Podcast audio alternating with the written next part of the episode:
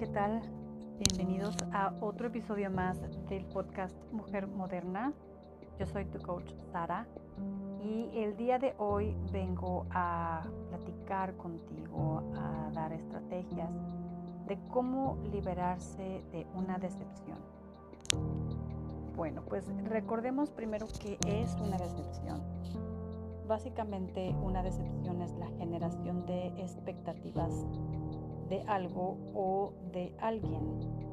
En el caso de algo, pues nosotros esperamos que suceda de cierta manera pues alguna cadena de eventos o se den algunas situaciones en particular.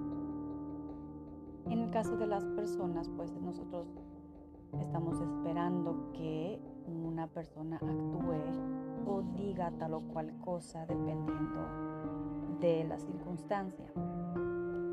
En el amor, considero que el romanticismo echa a perder las relaciones amorosas. Esta visión que tenemos del príncipe azul, de Blancanieves, Romeo y Julieta, la Cenicienta y todo lo que Disney y la industria del cine nos ha mostrado que es el amor, es puro romanticismo. Y no voy a negar que es bonito, es, se siente bien, pero no es realista a largo plazo. Puede durar durante mientras esté el noviazgo, pero no es sostenible a largo plazo. Es extremadamente difícil no ser humano, entonces se requiere de mucha conciencia, mucha disciplina y eh, no siempre tenemos la mente para ello. Entonces, las expectativas en el amor también es un tema muy, muy profundo que el día de hoy no vamos a ahondar demasiado, pero eh, sin embargo sí hay estrategias y hay maneras de poder eh, no tener expectativas en el amor incluso. Pero eso ya sería otro tema. En las relaciones de amistades o las demás en el trabajo, con las personas, con los vecinos, con cualquier grupo de personas, con cualquier gente, nos dejamos llevar por lo que nos dicen que ellos son, personas son, o lo que van a hacer, o lo que están haciendo. En el trato marcamos los límites y nos marcan el límite del respeto y de cómo tratar a las personas y de cómo nos gustaría que nos trataran a nosotros. En el dado caso, por ejemplo, de una relación laboral, pues el trato que tienes tú con tu jefe y el trato que tiene contigo o ella tiene contigo marca, eh, tiene límites muy marcados. No puedes hablarle como cualquier amigo o con demasiada naturalidad porque siempre hay una barrera de respeto y de autoridad. Entonces los límites ahí son muy muy claros. Cuando estamos con los amigos o las amigas, el límite que nosotros pongamos al trato es lo que va a decirnos o nos va a dar la señal de cómo nos gustaría tener esa relación y qué poder esperar de esas personas. El otro indicador es eh, los patrones de conducta.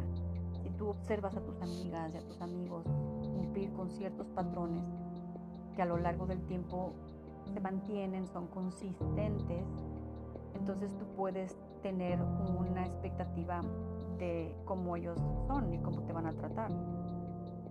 Eh, y ya depende de tus límites que tú mismo te marques o tú misma te pongas, el cómo quieres que ellos sean contigo y al, y, y inversa tú con ellos. Entonces, el respeto siempre juega un papel muy importante, sobre todo cuando es respeto a uno mismo y respeto hacia los demás. Eh, si yo le digo a mi amiga que todos los días me levanto a las 7 de la mañana a hacer ejercicio por lo menos media hora, pues ella espera que a esa hora yo esté ocupada y por lo tanto no va a hablarme por teléfono o no me va a mandar mensajes o no, me va, o no va a esperar que yo le conteste. Es eh, un ejemplo muy sencillo, pero ese es el respeto, es el marcar el límite. Yo ahí le estoy diciendo que a esa hora estoy ocupada. Entonces ella no debería molestarse si yo no le contesto a esa hora, porque ella ya sabe que yo estoy haciendo esto a este tiempo. Entonces, el, la decepción generada de expectativas, cuando no se cumplen, y porque tenemos esta expectativa, y cuando no se cumple lo que nosotros pensamos que se va a hacer o se dice, entonces caemos en decepción. Sin embargo, el ¿por qué lo hacemos? Porque bueno, nosotros tenemos una historia personal, cada quien tiene la suya, cada quien está batallando de tal o cual medida con sus propios demonios y mm, que también no los vamos publicando por todo el mundo, ¿verdad? O a todo el mundo. Desgraciadamente se los mostramos a las personas con las que más confianza nos sentimos de ser uno mismo y expresarnos abiertamente. Pero hay, hay pasos para liberarse de la decepción al 100% y eh, no es fácil, se requiere de práctica, pero sí se puede lograr. Son simples los pasos, pero sí se puede lograr no caer en decepción. Entonces la primera es, si tuvieras una decepción, supongamos que es la primera vez que escuchas sobre esto, estás decepcionada de una persona, estás decepcionado de alguien. Eh, primero, pues eh, ponte consciente de las emociones por las que estás transitando. Tú te enteras de pronto que tu novia te fue infiel. Lo primero que nada es saber primero qué estamos sintiendo. Si nosotros identificamos nuestras emociones, somos capaces de gestionarlas con más inteligencia y más conciencia y no dejarnos llevar por el enojo o no dejarnos llevar por el primer impulso que nos eh, dicta nuestro carácter. Entonces, primer paso es ponerte consciente de las que estás transitando en ese momento que te sientes decepcionado o decepcionada. El paso número dos, o la estrategia número dos es mantenerse tranquilo, respirar profundo y darle tiempo a uno mismo a sentir. Es importante que, mm, como lo dije en el paso número uno, no precipitarnos al impulso. ¿Por qué? Porque no estamos pensando de manera racional. Si las emociones no se adueñan de nosotros, nuestra mente racional se apaga. Y siempre, si no es que, bueno, eh, la mayoría de las personas cometemos errores es cuando no estamos pensando de manera racional. Entonces, eh, está bien que te des un tiempo, sepárate de ese momento, muévete del lugar, haz alguna otra cosa que te permita gestionar estas emociones. Mantenerse tranquilo siempre es bueno para la salud, es bueno para la mente y las consecuencias son mucho más favorables. El paso número tres hay que elegir el momento adecuado para expresar lo que se siente. Eh, siempre hacerlo con respeto. Y eh, seleccionar el momento quiere decir, eh, una vez que ya te diste tiempo de gestionar tus emociones, que ya sabes lo que estás sintiendo, que ya le puedes poner palabras y expresión, entonces ya buscas a la persona y puedes hacer tu reclamo o puedes hacer tu expresión de lo que sientes por ah, la decepción que te causó que recordar que eh, las interpretaciones son, son propias, entonces eh, es, es, somos 100% responsables de lo que escuchamos y de lo que decimos. Entonces hay que tener mucho cuidado en cómo nos expresamos, porque las relaciones se pueden romper muy fácilmente así. Y sobre todo es muy importante tomar en cuenta muchos aspectos. Si la relación lleva mucho tiempo, si ya hay por ejemplo, en una relación amorosa o de pareja, eh, hay hijos de por medio, ser impulsivo no es algo conveniente y siempre hay que tener un plan. Paso número cuatro, recuerda que cada persona tiene su propia interpretación de lo sucedido.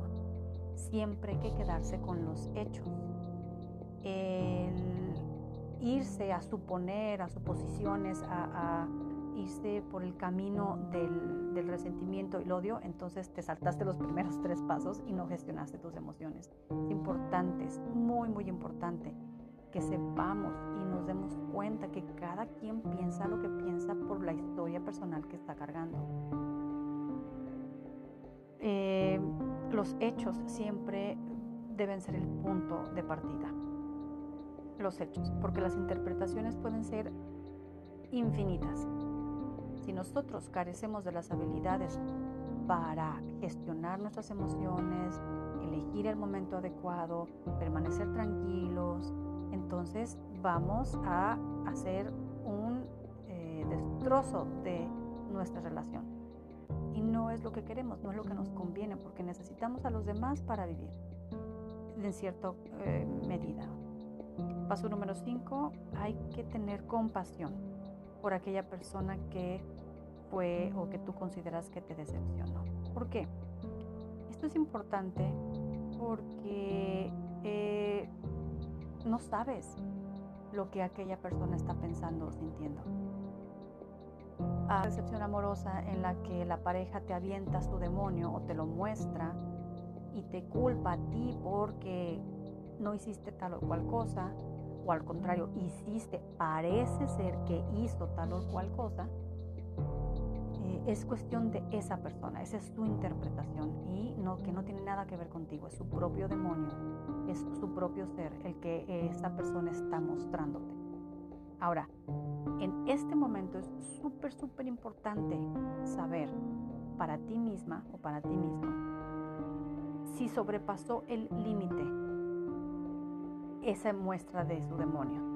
Si sobrepasó tu propio límite, aléjate. Y es aquí cuando es, eh, tienes que ejercer el amor propio y la, eh, el respeto por ti mismo. Aléjate si los límites han sido sobrepasados, que tú ya previamente habías marcado. Tú dices en la relación, yo no quiero dramas y esto no lo voy a tolerar.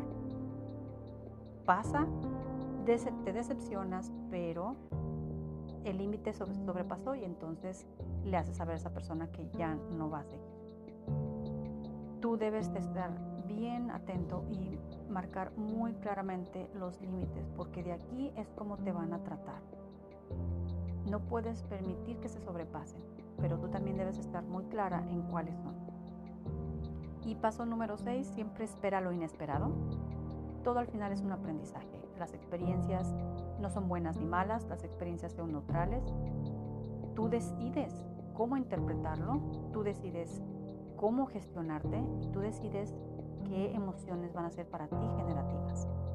Hay una manera de salir de la decepción una vez que estos seis pasos han sido eh, llevados a cabo con conciencia y tiempo.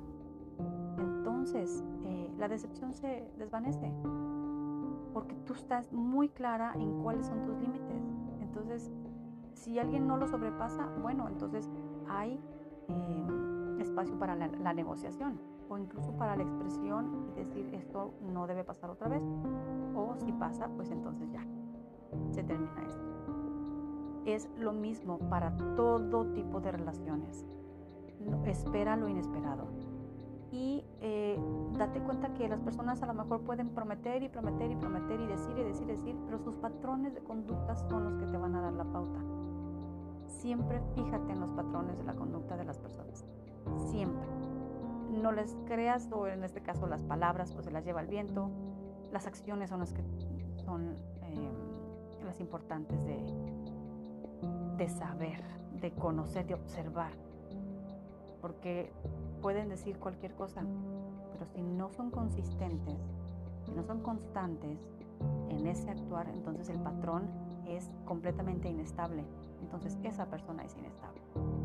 Ahora, incluso si la persona es estable y es consistente y entonces llega una decepción, la persona todavía tiene que trabajar. Si tú eres la persona que ha sido inconstante, inconsistente y eh, muy eh, cambiante, entonces hay mucho que trabajar en ti. Si la otra persona permanece constante y consistente y hace lo que dice y dice lo que hace, y una vez eh, llega una decepción, entonces se le puede dar oportunidad, pero tú también debes marcar el límite de cuántas oportunidades se les dan a esas personas. Entonces espero que esta información te haya servido. Esa es la manera en la, con la que eh, yo he aprendido a lidiar con las decepciones. Cada vez son menos, eh, porque sí, espero lo inesperado y como estoy tan segura de mí misma en los límites que yo he marcado, en las formas en las que yo quiero ser tratada y trato a los demás, yo me aseguro también preguntar a los demás o de observar y escuchar cómo esas personas quieren ser tratadas. Entonces mis relaciones han sido mucho mejor más llevaderas, no me preocupo, no me apuro. Eh, sí he tenido decepciones, pero las sé gestionar mejor. Eh, las emociones no me sobrecargan. hace algunos años una decepción me duraba un mes y no le hablaba a esa persona y era muy tóxico el asunto, era imponer la ley del hielo, todas estas cosas em, y situaciones no generativas. Al día de hoy tengo ya practicando varios, un par de años y ah, mi vida ha sido cada vez mejor. ¿Por qué? Porque la conciencia siempre presente me marca la pauta, los hechos me marcan la pauta, em, los límites que yo misma impongo, tanto a mí como a otros, son mi red de seguridad. Entonces, mujer moderna o quien me esté escuchando allá afuera, pon tus límites. tenlos muy claros, tenlos muy presentes y espera lo inesperado siempre. Espero que esto te haya servido. Me da mucho gusto volver a estar conectada contigo. Eh, recuerda, me encuentras en Instagram como cuerpoysalud.life. También tenemos ahí algunas eh, más contenidos sobre qué involucra ser una mujer moderna. También estoy en el correo cuerpo y salud.life.gmail.com y bueno, nos escuchamos a la próxima.